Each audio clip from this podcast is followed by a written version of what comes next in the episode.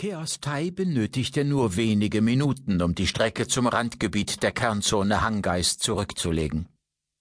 Peri Rodan erhielt augenblicklich Meldung in der Zentrale der Jules Verne, die in einem der zahllosen Hangars des Gesetzgebers stand.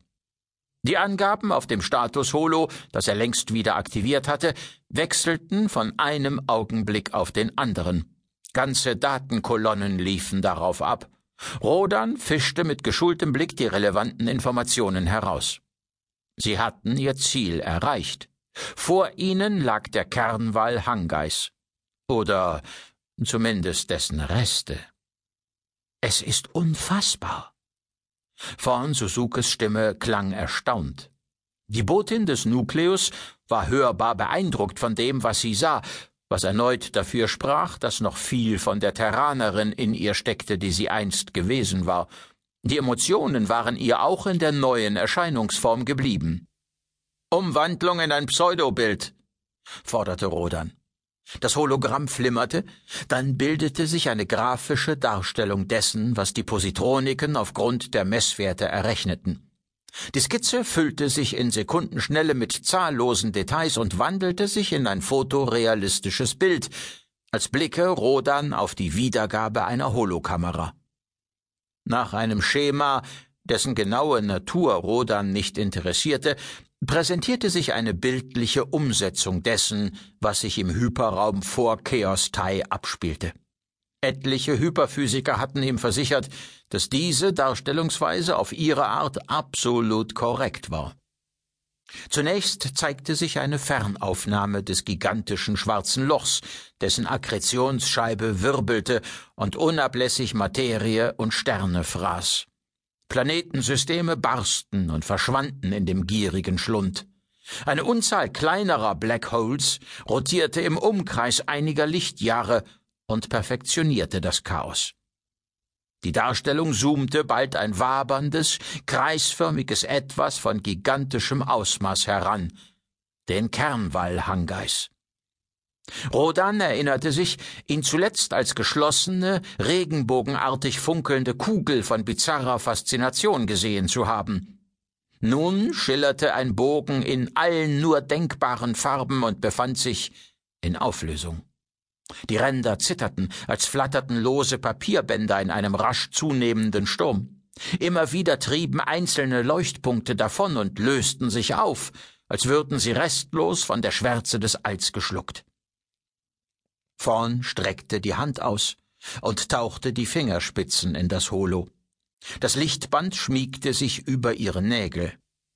Sehr eindrucksvoll. Fast als könne man tatsächlich nach dem Wall greifen, ich verstehe das Prinzip, nach dem die Daten in Bilder umgerechnet werden. Für Menschen ist es zweifellos anschaulicher als die echten Messwerte. Rodan war von dem, was diese schlichte Grafik bedeutete, viel zu fasziniert, um vorn darauf hinzuweisen, dass er sehr wohl in der Lage war, die echten Messwerte zu verstehen und zu interpretieren. Die Arroganz von Fachleuten, ob nun Wissenschaftler oder Boten höherer Wesenheiten, war ihm nichts Unbekanntes. Es hatte stets nur wenige gegeben, die ihr umfangreiches Spezialwissen ohne Dünkel mit ihm geteilt hatten. Geoffrey Abel Warringer fiel ihm ein. Oder Arno Kalup. Aber auch Miles Cantor. Und gerade diese hätten jeden Grund gehabt, von oben auf die anderen herabzublicken. Vorn zog die Hand zurück. Gerade als sich die Fingerspitzen lösten, wurde ein gewaltiger Teil des Kernwalls förmlich zertrümmert. Bruchstücke trieben wie ein Asteroidenfeld davon und verpufften schillernd zu Schwärze, die dadurch dunkler schien als zuvor.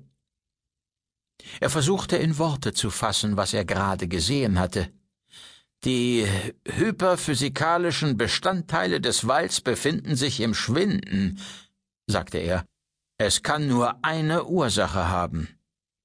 Gloin Treitor ist nicht mehr in der Lage, Standardphysik in Chaosphysik zu wandeln und damit die Natur des Raums zu manipulieren, bestätigte Vorn Suzuke seine Vermutung.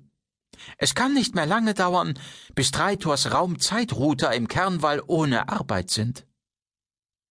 Im nächsten Augenblick explodierte das Holo in einem Reigen aus Farben. Ein Ball mit zitternden Ausläufern durchbrach die Reste des Walls und sprang in dessen Innerem scheinbar erratisch umher. Rodan erschauerte. Was soeben geschehen war, wirkte so klein, wenn man es auf ein Bild von zwanzig Zentimetern Durchmesser beschränkte. Es hatte nur eine Zeitspanne von wenigen Sekunden beansprucht. Draußen im All entsprach es einem Vorgang, der nicht nur viele Lichtjahre umspannte, sondern zugleich ein kosmisches Ereignis ersten Ranges darstellte. Eine UHF-Eruption, sagte Vorn nüchtern. Ein Feld, das im Normalraum nur einen Abdruck hinterlässt, hat soeben den Kernwall durchbrochen. Nenn es doch beim Namen. Rodan schloss die Augen. Der dritte kosmische Messenger, der bislang